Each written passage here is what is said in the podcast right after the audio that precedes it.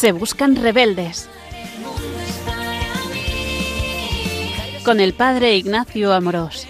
Otros con la música financiaron el vuelo. El placer y el fútbol a veces no lo son todo. Ahora estoy con Dios, ahora lucho codo con codo. Un cordial saludo a todos los oyentes de Radio María. Soy el Padre Ignacio Amorós. Hoy, con la gracia de Dios, continuamos con nuestro programa de Se Buscan Rebeldes, en el que intentamos dar a conocer más y mejor la belleza de nuestra fe católica. Hoy en este programa vamos a seguir tratando de un tema que hablamos en el programa pasado, que es la evangelización, pero que yo he titulado La aventura del apóstol cristiano.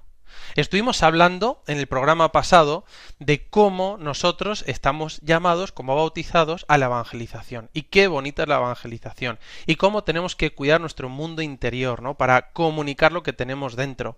Hablamos del mandato misionero de Jesús, hablamos de la parábola del sembrador, hablamos de distintas dimensiones de la evangelización a la que estamos llamados, pero sobre todo compartir una alegría, Evangelii Gaudium, como decía el Papa Francisco, y que la fe se transmite por atracción. Decíamos que era por envidia, ¿no? Pero por atracción. Hoy quiero hablar de algo más específico y es cómo tú y yo tenemos una aventura a la que hemos sido llamados por el mismo Jesucristo. Una aventura que es la aventura del apóstol cristiano. Y en concreto lo vamos a hablar dentro de la nueva evangelización de, que nos propone la Iglesia en el momento actual. Y muchas veces cuando nosotros eh, nos acercamos a Jesucristo, hemos hecho un retiro o nos hemos encontrado con Dios, eh, bien, a veces recibimos esa gracia, eh, comenzamos una vida cristiana seria y dice, bueno, ¿y ahora qué? Bueno, Dios te sana el corazón, te levanta, te hace un hombre nuevo y ahora te llama para una aventura. Y es como si te dijera, quiero contar contigo para conquistar el mundo para Dios.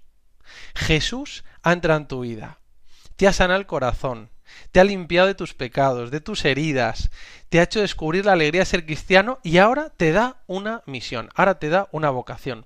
Por eso, como vimos en un programa al principio, cuando hablábamos de la vocación, eh, hace tiempo leí en un post en Instagram que decía una frase de Mark Twain que ponía hay dos días importantes en tu vida, el día en que naces y el día en que descubres para qué. Ese para qué es tu vocación. Y en ese sentido todos hemos sido llamados a conquistar el mundo para Dios, pero a conquistarlo no con poder, ni con fuerza, ni con armas, sino a conquistar el mundo con el amor de Jesucristo, con el testimonio de caridad cristiano. Y en este sentido eh, nos gusta mucho hablar de ese Jesucristo que tiene la capacidad, porque está vivo, porque ha resucitado, de cambiar el mundo.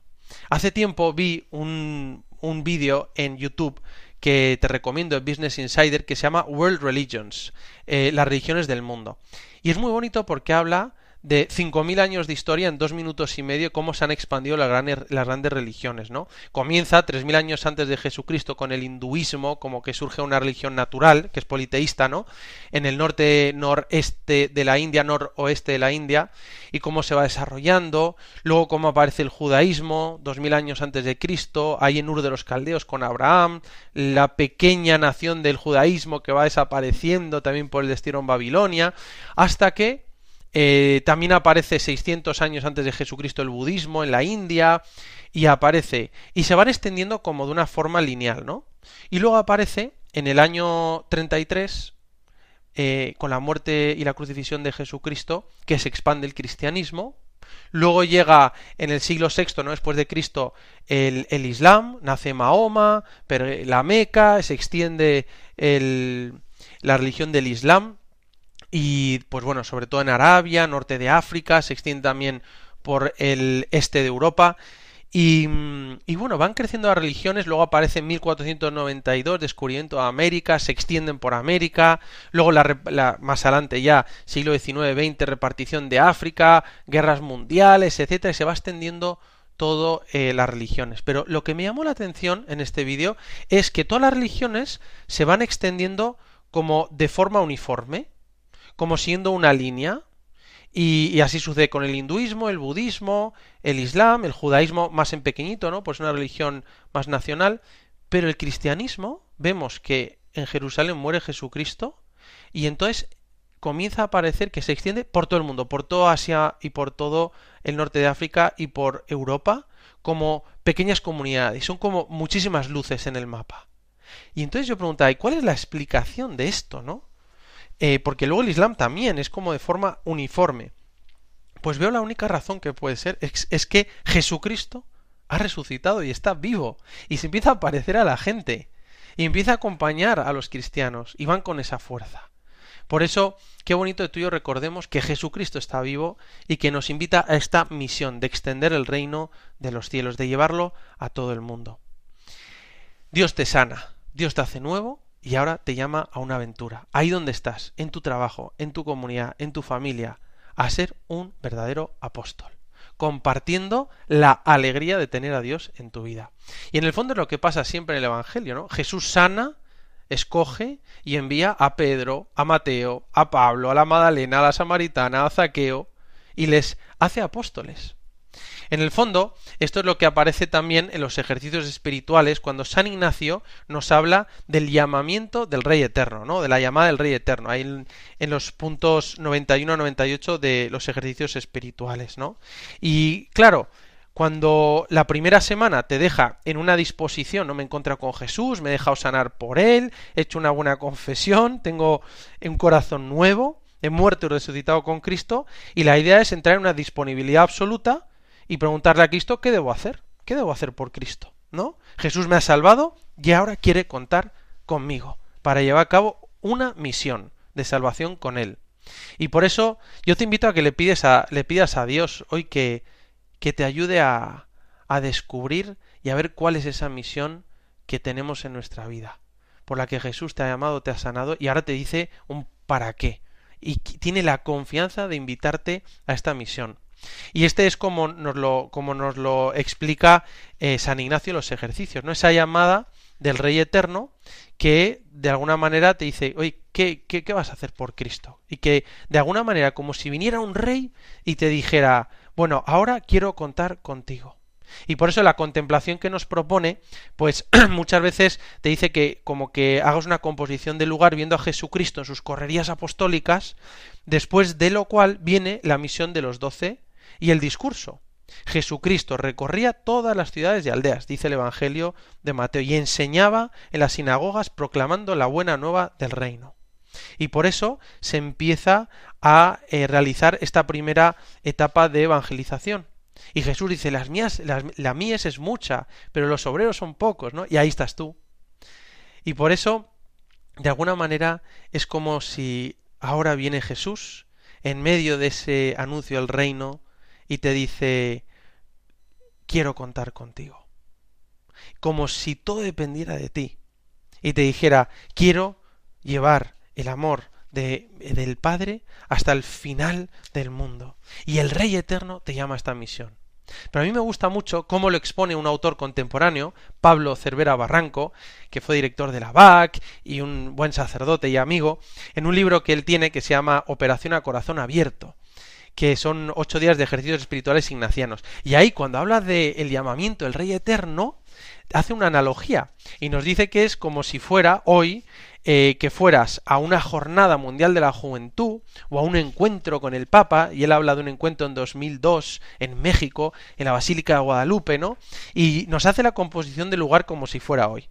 Y el Papa Juan Pablo II estaría recorriendo la ciudad desde la Anunciatura hasta la Basílica, son como 20 kilómetros que recorren Papa Móvil, y nos dice, y tú estás como ahí en medio, ¿no? De esa multitud que quiere ver al Papa, a este hombre que realmente quiere dar la vida, ¿no? Eh, y en el campo de la batalla, la predicación. Todas las televisiones del mundo están conectadas. Hay una canonización, ¿no? Que va a canonizar a un indígena, el Papa el Papa Juan Pablo II. Hoy es la alegría, los vítores, y empiezas a notar que se va acercando el Papa porque se van levantando más las banderas. Y cosa curiosa, el Papa ha seguido un itinerario a una velocidad constante. Y ahora parece que se está deteniendo el papamóvil. ¿Y qué es lo que sucede? Pues prácticamente a tres metros de donde estás tú se detiene el papamóvil. Hace ademán de bajarse. Tratan de impedírselo. Pero el papa se sale con la suya y empieza a bajar y camina despacio con paso firme. Se está acercando donde tú estás. Hace ademán de que quiera hablar con los que están ahí, pero resulta que eres tú el destinatario de esa bajada del Papa. Se acerca a ti y se va a dirigir a alguien sin guiones ni papeles. El Papa te mira. Cuando el Papa mira a una persona, el resto no existe.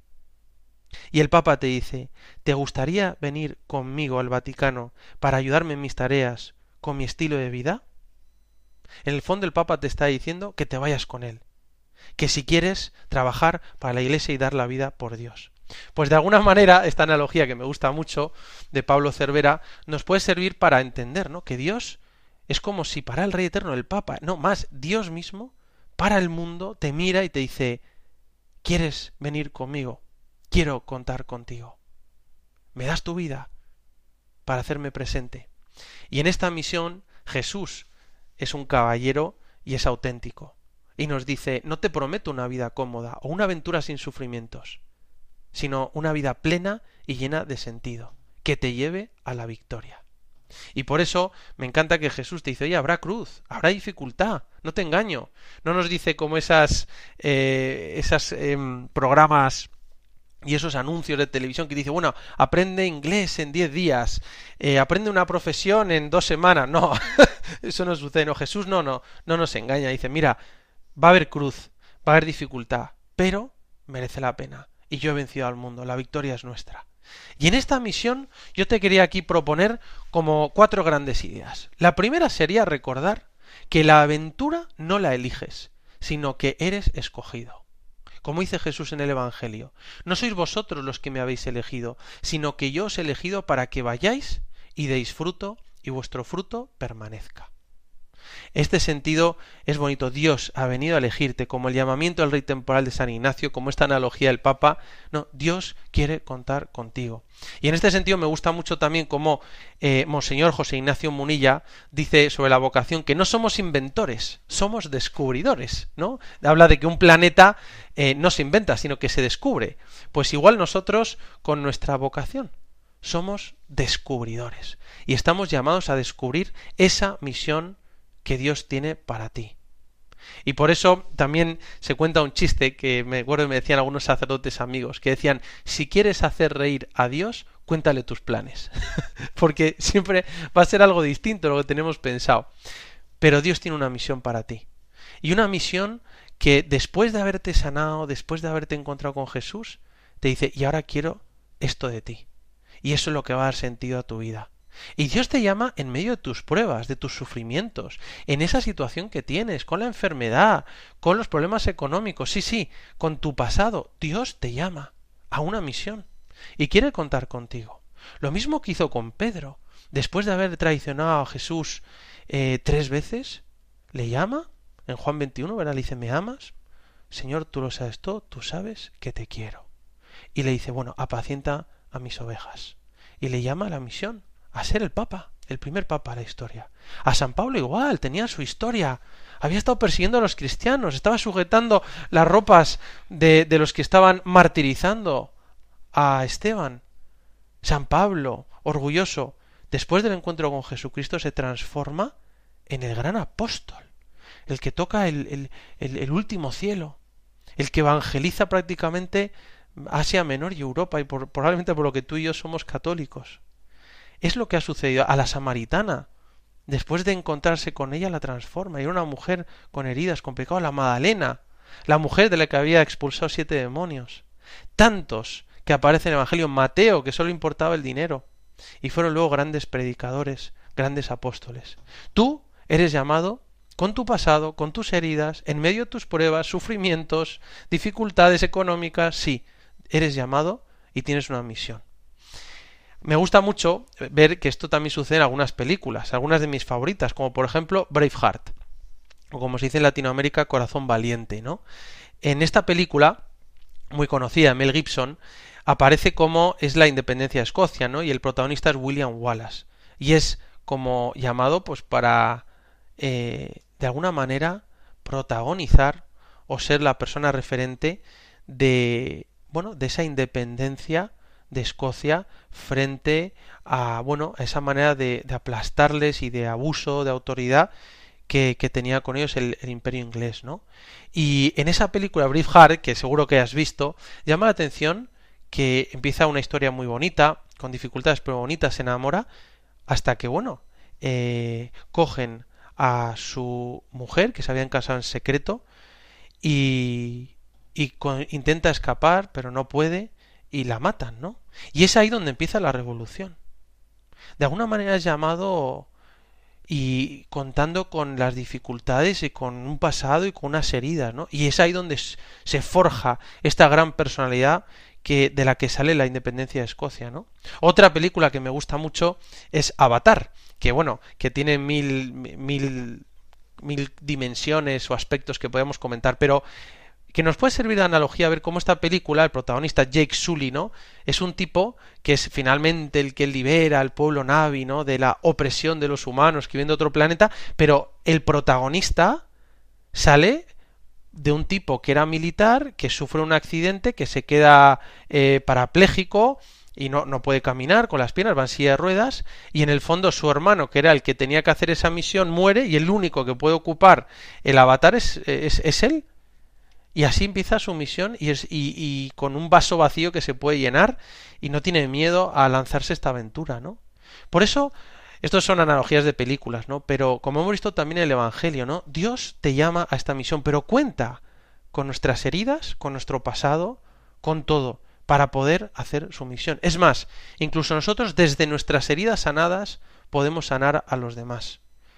Por eso, qué bonito que tú y yo hoy nos centremos en esto. La aventura no la eliges, sino has sido escogido por Jesucristo para esta misión, por el Rey Eterno, y quiere conquistar el mundo para Dios, con el amor, con el servicio, con el testimonio de caridad. Además, y sería el segundo punto, la aventura de esta misión no va de ti mismo, sino de algo más grande. Es decir, que solo hay una vocación de entrega a los demás como hablamos ¿no? en, el, en el programa sobre la vocación, no hay vocación a soltero de oro, ¿no? Solo hay vocación de dar la vida por amor a los demás, ¿no? Otra, otra cosa es que una persona, pues bueno, aparte de los que vimos el celibato apostólico, ¿no? Pues también puede ser que una persona se haya quedado soltera o, alguna persona también conozco que está enferma o lo que sea, bueno, pero en general también ahí esa persona tiene una vocación de dar la vida, de entregar la vida. Y por eso esa aventura, la aventura nuestra, no va de uno mismo va de algo más grande y es dar la vida por los demás, por Dios y por los demás. Uno solo encuentra sentido en la vida cuando se entrega. Y por eso esta aventura a la que eres llamado no va de ti mismo, ¿vale? Y en este sentido el obispo eh, eh, Barron, eh, fundador de World on Fire, nos dice que una de las ideas fundamentales de su, bueno, de, de los pilares que, que digamos sobre el que se edifica World on Fire, dice que es centered, ¿no? Y es que la vida no va de ti mismo. ¿no? Él pone el ejemplo de, de la catedral de Chartres y cómo está todo en un círculo en el que en el centro está Dios, ¿no? Y por tanto, en, en ese rosetón de la catedral de Chartres. Y para nosotros nuestra vida, en el centro está Dios, está en los demás. Y nosotros encontramos sentido reconociendo que tu vida no va de ti mismo, sino que tu vida va de Dios y de los demás. Y por eso esta aventura va de algo más grande. Lo tercero sería recordar que esta misión comporta dificultades, sufrimientos y peligros. Jesús lo dice, el que no toma su cruz y me sigue, no puede ser mi discípulo. El grano de trigo que cae en tierra y muere, ese da fruto.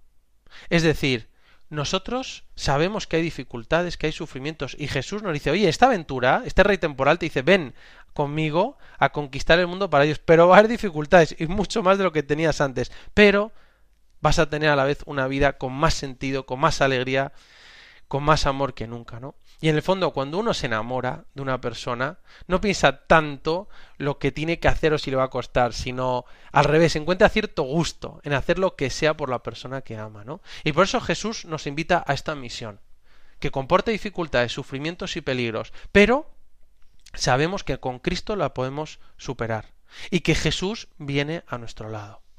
Y por último, esta aventura del apóstol cristiano tendría una dimensión que yo llamo presagios de victoria, como decía el cardenal San John Henry Newman. Y él, él hablaba de que, que, la aventura del cristiano nosotros tenemos presagios de victoria. ¿Por qué? Porque Cristo ha resucitado y es victorioso. Es decir, la victoria es ya nuestra. Simplemente tenemos que hacerla efectiva en el mundo hoy. Y dice Jesús, en el mundo tendréis tribulación, pero no temáis, yo he vencido al mundo. Y por eso podemos decir con San Pablo, omnia en bonum, todo es para bien de los que aman a Dios. La aventura a la que te llama Dios continúa en tu vida ordinaria, en tu familia, en tu trabajo, en tu comunidad, con tus amigos, con la gente que quieres. Dios quiere contar contigo. En este sentido, la evangelización, la misión a la que eres llamado, tiene una clara dimensión de entrega. Y por eso yo te invito a llenarte de deseos de escuchar la misión que Dios tiene para ti. Y es así como nosotros, tú y yo, podremos afrontar nuestro día a día, nuestros apostolados. Si eres catequista, si eres un tipo que hace apostolado en su trabajo, en tu familia, como una llamada de Dios, el Rey eterno, omnipotente, todopoderoso, que a través de Jesús, su Hijo, te dice, sígueme, ahí quiero estar yo presente y cuento contigo. Esta es la misión de Jesús. Ahora, cuidemos nuestra vida interior, cuidemos nuestra vida espiritual. Como decía también Aristóteles, y tomó la tradición cristiana, la batalla más importante, la vida, más importante y más difícil de la vida es la batalla contra uno mismo. Si ganas esa, ganas todas. Y por eso todo comienza con estar muy unido a Dios en Jesucristo, por Jesucristo. Jesús es este soldado amante victorioso que lleva lleva sus cicatrices después de estar resucitado como signos de su victoria, como signos y medallas de su amor, para que recordemos que de Él es la victoria, que Él nos llama a este apostolado. Por eso, la aventura del apóstol cristiano somos llamados, igual que Pedro, que Mateo, que Pablo, que Zaqueo, comporta cuatro cosas. La aventura no la eliges, sino que eres escogido. La aventura no va de ti mismo, sino de algo más grande. La misión comporta dificultades, sufrimientos y peligros, pero merece la pena, y Jesús va a tu lado. Y por último, tenemos presagios de victoria, porque la victoria ya es nuestra. Simplemente Jesús quiere hacerla efectiva hoy en tu vida. Y continuamos ahora hablando de un tema que realmente es esencial, y es que en esta misión, en esta evangelización que queremos hacer, vemos que hay algo esencial y que nos pide la Iglesia, y es una catequesis querigmática del primer anuncio. En este sentido quería compartir contigo algo que el padre, el cardenal Raniero Cantalamesa, llama las tres oleadas de la evangelización. Él tiene un libro muy interesante y muy bonito que se llama Como la estela de una nave, Horizontes para una nueva evangelización. Y en este libro yo pude leer que él hace una síntesis preciosa como de las tres grandes oleadas de la evangelización en la historia de la Iglesia.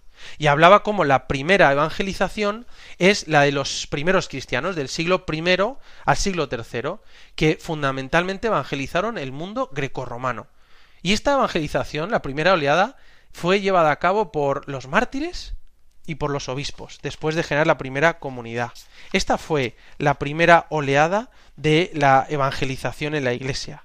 ¿no? Esos primeros siglos, en el que el cristianismo hace su camino por propia fuerza, ¿no? Y tiene una apertura universal, simplemente siguen el mandato de Jesús, ¿no? Id y anunciad el evangelio a toda criatura, ¿no? Y después de Pentecostés y después de ese encuentro de, de Pedro en casa de Cornelio y del concilio de Jerusalén, van hasta los gentiles, ¿no?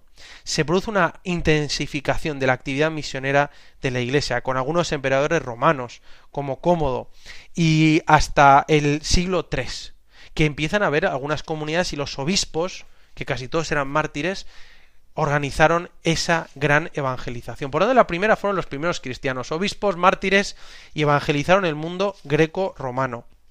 Y de alguna manera aquí podemos aprender que nosotros también tenemos que despertarnos como cristianos, ¿no? Y reevangelizar la sociedad. Como decía Pablo VI, que la Iglesia necesita retomar el ansia, el gusto y la certeza de su verdad, de su verdad. La segunda oleada sería la que, la que siguió la caída del Imperio Romano, que fue en el año 476, y eh, lo que siguió la mezcla de los pueblos provocada por las invasiones bárbaras. Y en el fondo lo que sucedió fue la evangelización del mundo bárbaro. Y esta fue llevada a cabo fundamentalmente por los monjes. Los monjes fueron los que los protagonistas, ¿no? de estos de esta evangelización.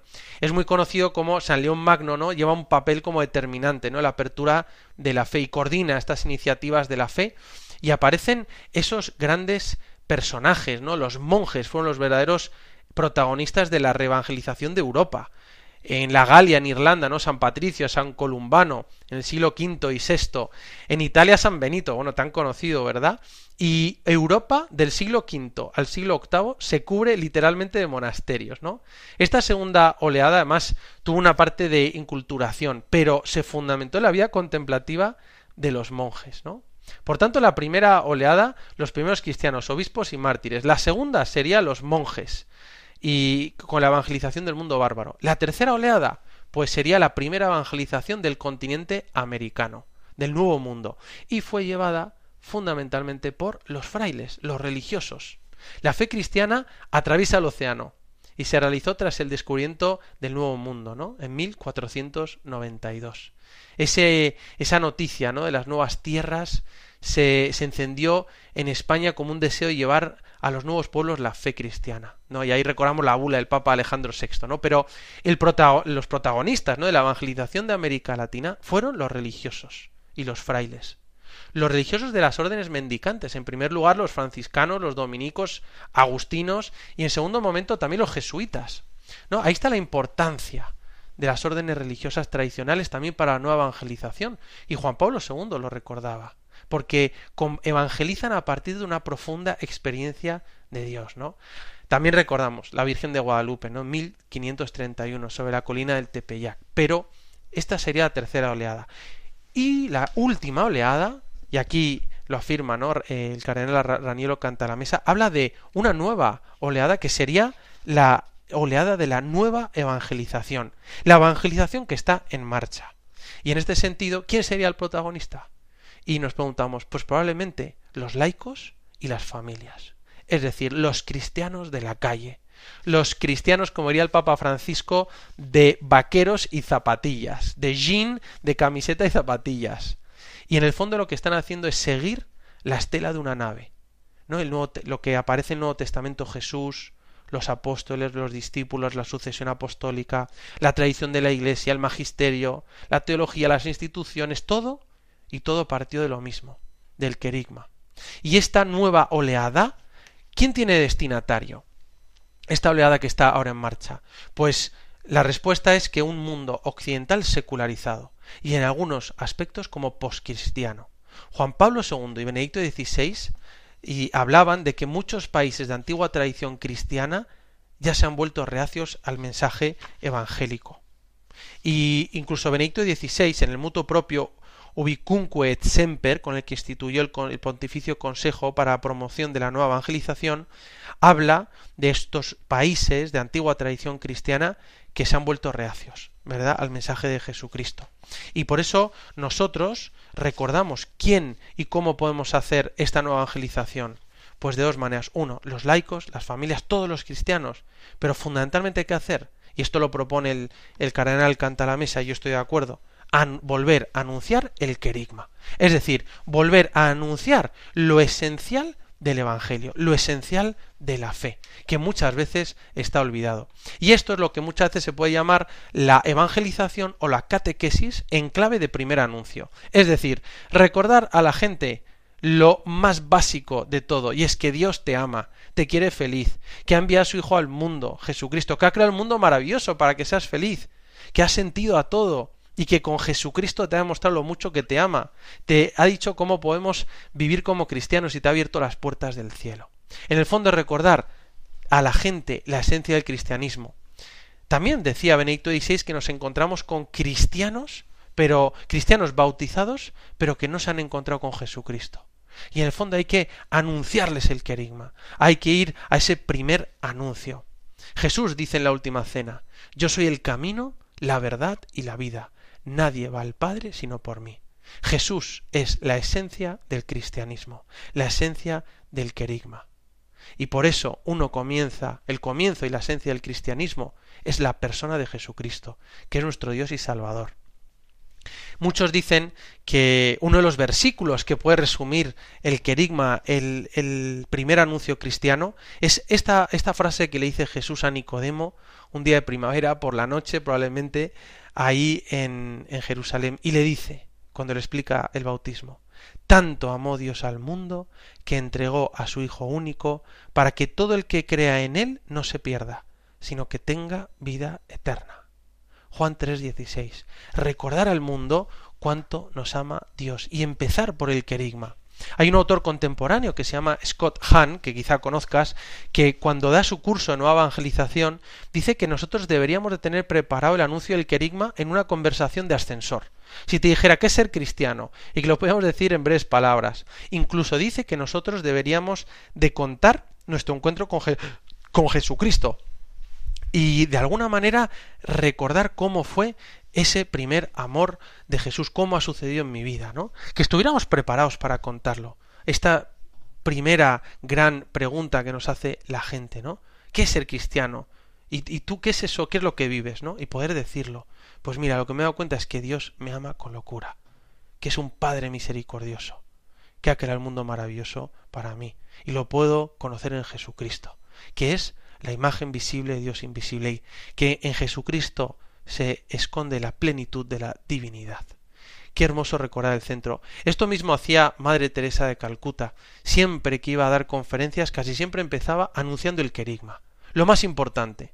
Fíjate, te lo voy a leer como hacía, por ejemplo, en la ONU, en 1985. Decía, comienza diciendo, Dios amó tanto al mundo que envió a Jesús su Hijo al mundo para darnos la buena noticia de que Dios nos ama y que quiere que nos amemos los unos a los otros como Él nos amó. Que nos ha creado por una sola razón, para amar y para ser amados. No hay otra razón. No somos solamente un número más en el mundo, somos hijos de Dios. Realmente esto es el querigma, ¿no? Recordar al mundo lo más importante, que tenemos un Dios personal, que nos quiere, que ha creado el mundo, que te quiere feliz, que da sentido a tus sufrimientos y que con Jesucristo te lo da todo y te ha creado para el cielo. Nosotros seguimos en esta catequis de primer anuncio al mayor influencer de la historia, a Jesucristo. Nadie ha influido tanto en el mundo como Jesucristo, que lo ha cambiado todo. Así lo dijimos en nuestro primer programa, ¿no? La revolución de Dios, que Jesús lo cambió. Este es el que venimos a anunciar. Pero también vemos la sociedad actual, ¿no? Cómo vive y cómo a veces parece que está lejos de Dios, una sociedad materialista, muchas veces superficial, eh, pansexualista, con algunos pizcas de narcisismo, que le cuesta ver a Dios, ¿verdad? Y vemos esos grandes edificios, nunca hemos tenido tanto bienestar, pero a la vez vemos que el mundo de hoy tiene sed de Dios. El mundo de hoy busca. El venerable Fulton Sheen decía que antes las personas encontraban a Dios por la gracia blanca, ¿no? A través de la belleza de la creación, la familia, los valores, pero acá muchas veces el hombre contemporáneo encuentra a Dios a través de la gracia negra, como que es a través del vacío existencial. Es decir, cuando te pones delante del precipicio y te das cuenta que no hay otra salida, y entonces buscas a Dios.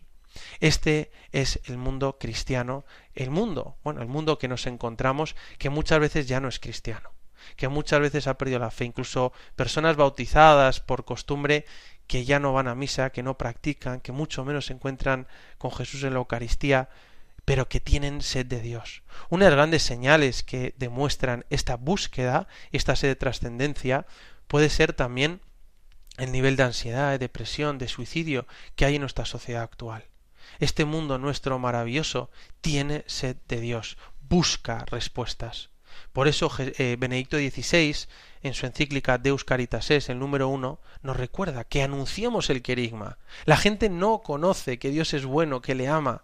Tienen la idea de un Dios lejano que te vigila, que está pensando cómo puede eh, ver si vas a misa y cumple los mandamientos. No, ese no es el Dios verdadero. Yo no creo en ese Dios. Yo creo en un Dios Padre misericordioso que me ama con locura, el que me ha revelado Jesucristo, mi Dios y Señor, mi Salvador. Ese es un Dios maravilloso. Nadie se hubiera imaginado un Dios tan bueno, tan grande, tan amoroso.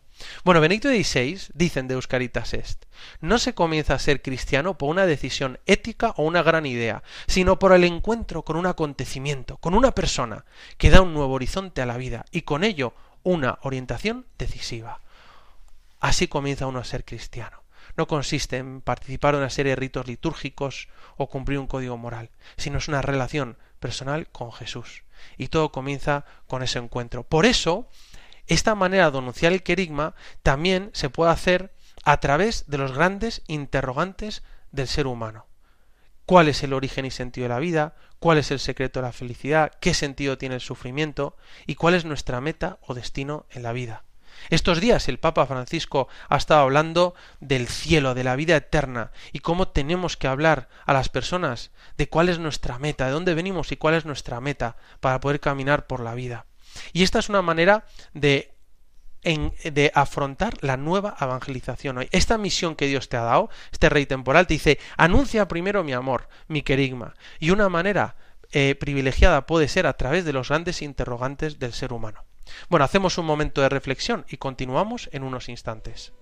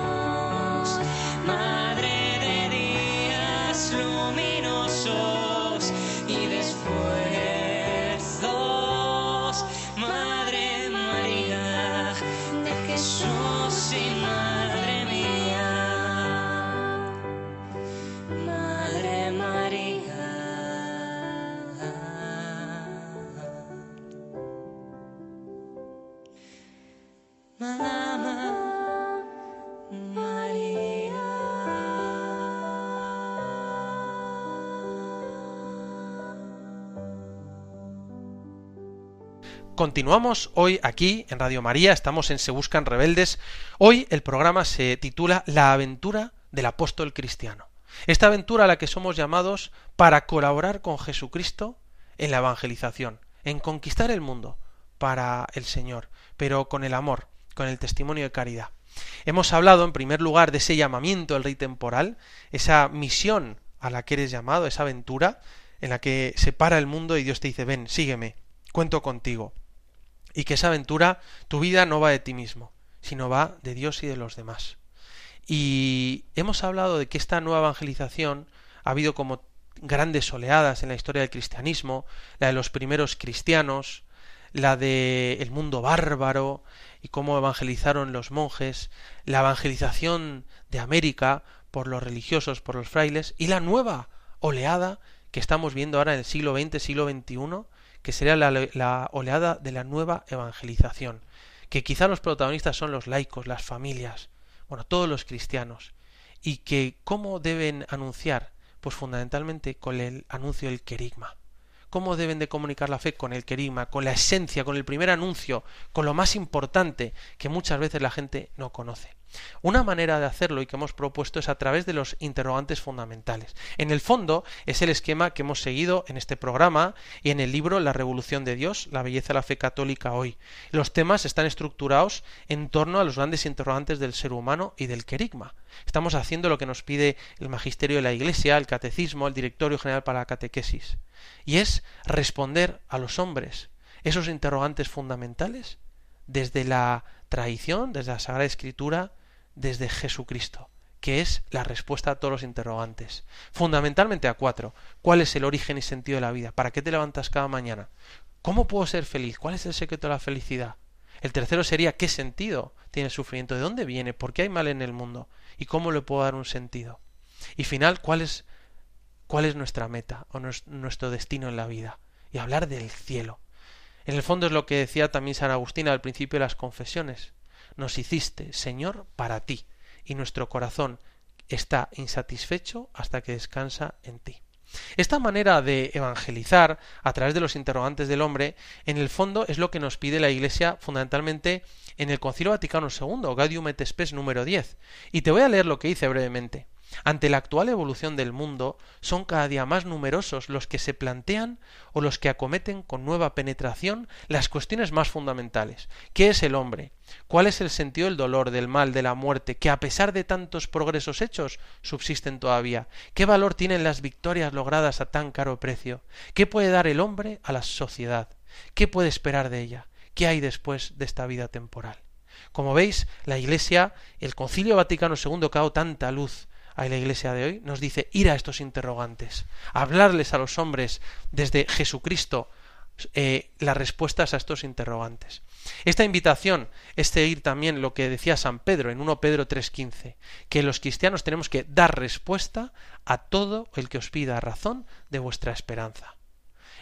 Es el, es el, el, el, el camino que debe recorrer el apóstol cristiano en esta aventura quiero anunciar a Jesús, quiero seguirle, quiero aceptar esta llamada del Rey eterno, del Rey temporal, del Papa que nos invita a todos a salir a esta nueva evangelización.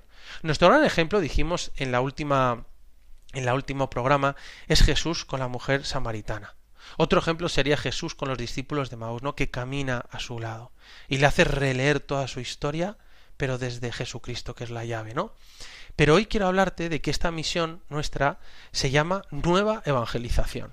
Este término que comenzó a, bueno, digamos, a definirlo un poco San Juan Pablo II, lo dijo por primera vez en Santo Domingo en 1992 y dijo que la nueva evangelización era nueva en su ardor, nueva en sus métodos, nueva en su expresión.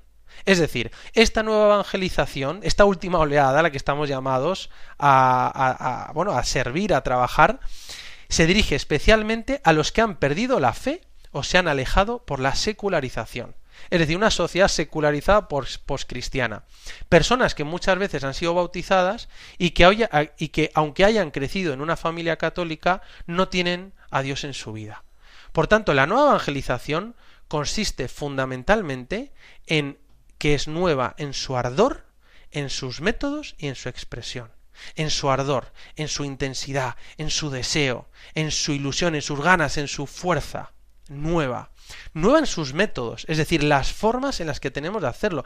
Quizá hay métodos que no son esenciales que ahora nos sirven y otros que están sirviendo. Sí que conocemos muchos métodos de retiros. Yo te voy a decir algunos. EFETA, Emmaus, eh, Proyecto Amor Conyugal, eh, eh, en eh, seminarios de vida en el espíritu, y luego todos los carismas tradicionales que han surgido en el siglo XX, focolares, comunión y liberación, camino neocatecumenal, Opus Dei, misioneras de la caridad, y luego tantos otros que tenemos en nuestra vida, obviamente, ¿no?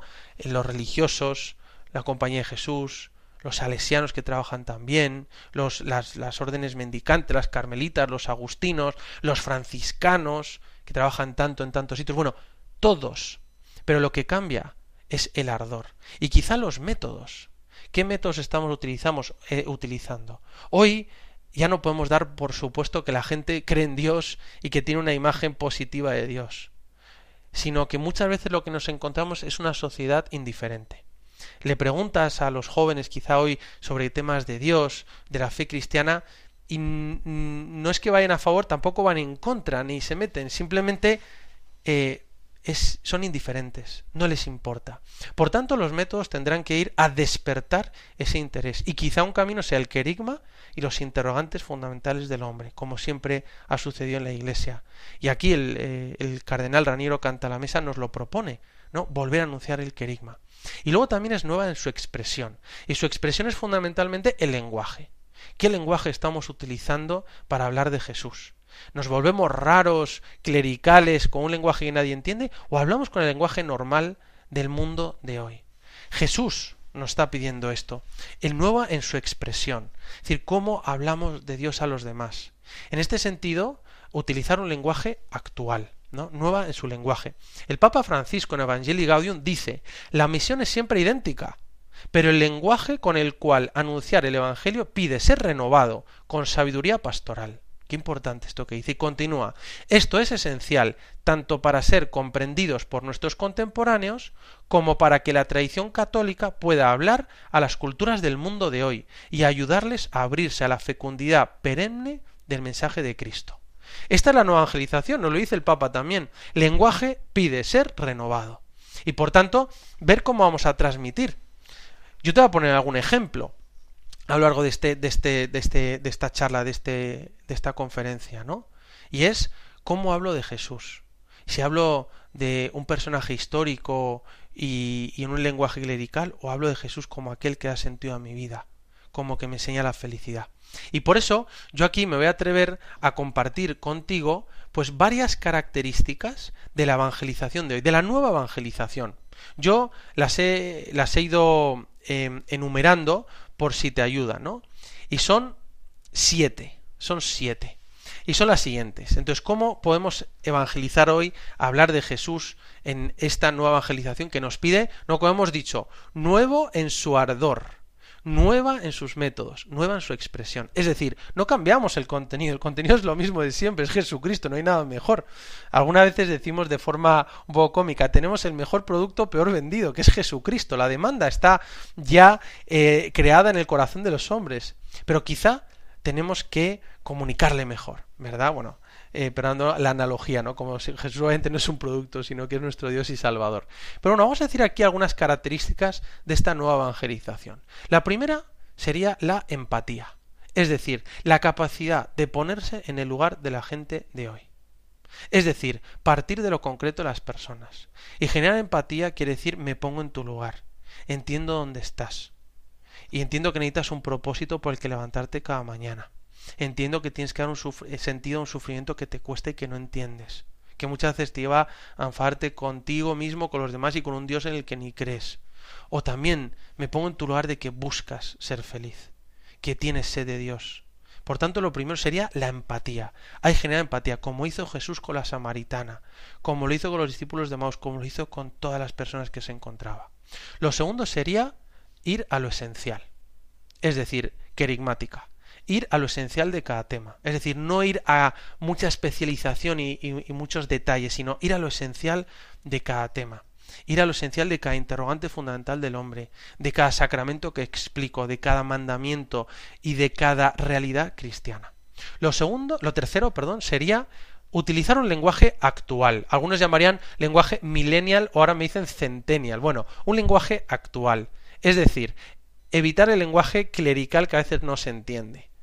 Y en el fondo esto es hacer lo que hizo Dios al revelarse, que se llama la condescendencia divina. Dios se comunica, se revela, que es la autocomunicación y automanifestación de Dios a los hombres, pero lo hace adaptándose a nuestro lenguaje, a nuestra forma de comprender limitada, y utiliza analogías, y habla de la semilla, y habla del buen pastor, de las ovejas, utiliza imágenes, se adapta a nosotros para hablar de las realidades del cielo. ¿Y por qué nosotros no vamos a hacer lo mismo que hizo Jesús? Eso no quiere decir cambiar lo esencial, sino adaptar nuestro lenguaje, como pide el Papa Francisco, renovar el lenguaje. Y por ejemplo, si a mí me preguntan qué sentido tiene un sufrimiento que estoy viviendo, yo les puedo contestar y les puedo decir, mira, el sufrimiento que tienes adquiere sentido cuando lo haces participar del misterio pascual de Jesucristo y cómo Él renovado con el hombre nuevo te permite vivir la alegría del resucitado.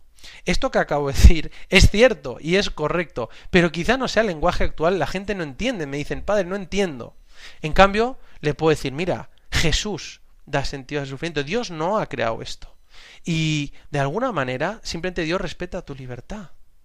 Y el, el mal del mundo entra por el mal uso de la libertad del hombre, pero Dios, en vez de suprimirlo, dice, le puedo dar un sentido como una oportunidad para un amor más grande. Y Jesús en la cruz es un Dios que ha sufrido, que le importan tus lágrimas y que sabe que ahí puedes encontrar un sentido entregando tu vida por amor, aprovechando la ocasión de cada sufrimiento. Bueno, podemos dar muchos ejemplos que lo intentamos dar en este programa. Número cuatro, el lenguaje tiene que ser la, la evangelización existencial, es decir, que toque la vida concreta de las personas. ¿Vale? Es decir, que si hablamos de algo de Jesús, que intente cambiar tu vida hoy o mañana Y te ayuda en cosas concretas de tu vida, a amar más a tu mujer o a tu marido, a tener más paciencia con tus hijos, a llevar con alegría una enfermedad, a saber vivir no tan apegado al dinero, a saber superar tus pecados, es decir, algo concreto. Además, 5, número 5, sería la evangelización de hoy debe ser en positivo. Y esto el Papa insiste mucho, ¿no? Que sea una propuesta hacia adelante, una propuesta hacia algo mejor, es decir, no como prohibiciones, como un no, sino como un sí en mayúscula, es decir, hablar en positivo. Y yo empezaría hablando, y lo hemos hecho en este programa, sobre la felicidad. La primera gran homilía de Jesús, su primera gran predicación, fue sobre felicidad, las bienaventuranzas, el sermón de la montaña, ¿no? Luego, además, el número 6 sería imagen y belleza. Es decir, utilizar también imagen, belleza que atrae la atención, que ayuda a elevar el alma y a ordenar la imaginación. ¿no? Muchas veces tenemos la imaginación eh, con una sobredosis de imágenes, eh, de por internet, por YouTube, por tantas cosas, y necesitamos, a veces nos, ayuda una imagen o una contemplación, una composición de lugar para fijar la imaginación en una verdad, ¿no? Y en este sentido la belleza ayuda mucho. Esta se llamaría la vía pulcritudines. Eh, el obispo Robert Barron, fundador de Word on Fire, dice que si él quisiera evangelizar a una persona lo haría a través de la belleza, a través de unos tres trascendentales, ¿no? El bien, la verdad, la belleza. Pues la belleza que te ayuda un poco a, elevar y a descubrir a Dios a través de, lo hermoso, ¿no? Dice que lo que haría sería llevar a, a, un cristiano, esto lo dice en su libro, Encender Fuego en la Tierra, que habla de que le llevaría a la catedral de Chartres y le enseñaría la belleza de esa catedral que te eleva. Yo pienso también la Sagrada Familia de Barcelona o la Catedral Mezquita de Córdoba. Y, y dice, o algo mejor, le llevaría a un cristiano a Calcuta, a la Casa Madre de las Misiones de la Caridad, a que viera la belleza de la caridad cristiana. En fin, imagen y belleza. Otra característica sería que Jesucristo tiene que estar en el centro de la evangelización, porque es la esencia del cristianismo y por tanto hablar de Jesús. Sin, dice el Papa Francisco, si no se pronuncia el nombre de Jesucristo, no hay anuncio del Evangelio, porque Jesús es la esencia. Creo, y esto es una opinión personal, que en la evangelización de hoy ayuda a ir primero de lo que tiene la gente, lo existencial, lo empático, donde están, ir dándole las respuestas y poner luego a Jesucristo en la cumbre, en la cúspide, ¿no? Pero bueno, hay muchas maneras de hacerlo. Y finalmente otra característica sería también el plano sobrenatural, es decir, no simplemente hacer una empatía y un discurso existencial que se quede en un mero psicologismo, sino y también elevarnos a un plano sobrenatural, es decir, contar con Dios, con la gracia, con Jesucristo, con la vida espiritual que tenemos como bautizados, la gracia de Dios que nos ayuda, sin miedo, a, hablar con claridad de las cosas espirituales y las cosas de Dios, ¿no? Bueno, estas son algunas características que creo que pueden ayudar a la evangelización de hoy, ¿no? La empatía, ir a lo esencial, lenguaje actual, ser existencial, en positivo, imagen y belleza, Jesucristo en el centro y el plano sobrenatural de las realidades, siempre con el protagonismo de que es el, perdonad la redundancia, del gran protagonista que es el Espíritu Santo, que es el que lleva todo y el, Espíritu de Jesús que tenemos dentro y que entra en el corazón de la gente. Por eso, qué bonito recordar que tú y yo hemos sido llamados a una misión, a una misión del Rey Eterno, que quiere contar con nosotros. Y por eso, qué bonito que tú y yo tengamos este propósito cada día. ¿A quién le voy a hablar de Jesús? ¿A quién voy a comunicar la alegría del Evangelio? Como dice el Papa Francisco, Evangelii Gaudium. Este es nuestro mundo, que aunque parece que vive un eclipse de Dios, como decía Benedicto XVI en, la Jornada Mundial de la Juventud de 2011, es el eclipse de Dios, pero este mundo que tiene sed de Dios y que grita desde el interior del corazón. Y son cada vez más personas que buscan esos grandes interrogantes y en el fondo están buscando a Jesucristo. Vamos a pedirle a la Virgen María, como la llamó el Papa, la influencer de Dios, a ella que nos ayude a aceptar, a escuchar la misión que Dios tiene para nosotros, esta aventura del apóstol cristiano, a tomar esta nueva oleada de evangelización del siglo XX, siglo XXI, que es la nueva evangelización, nueva en su ardor, en sus métodos, en su lenguaje, y que así podamos comunicar el amor de Jesucristo, la alegría cristiana a todos los hombres. Me despido con la bendición de Dios Todopoderoso, Padre, Hijo y Espíritu Santo, descienda sobre vosotros. Alabado sea Jesucristo. Si quieres volver a oír este programa o enviárselo a un amigo, lo puedes encontrar en los podcasts de Radio María. Se buscan rebeldes en www.radiomaria.es. Y si quieres ponerte en contacto con nosotros, nos puedes escribir directamente a la dirección de correo electrónico se buscan rebeldes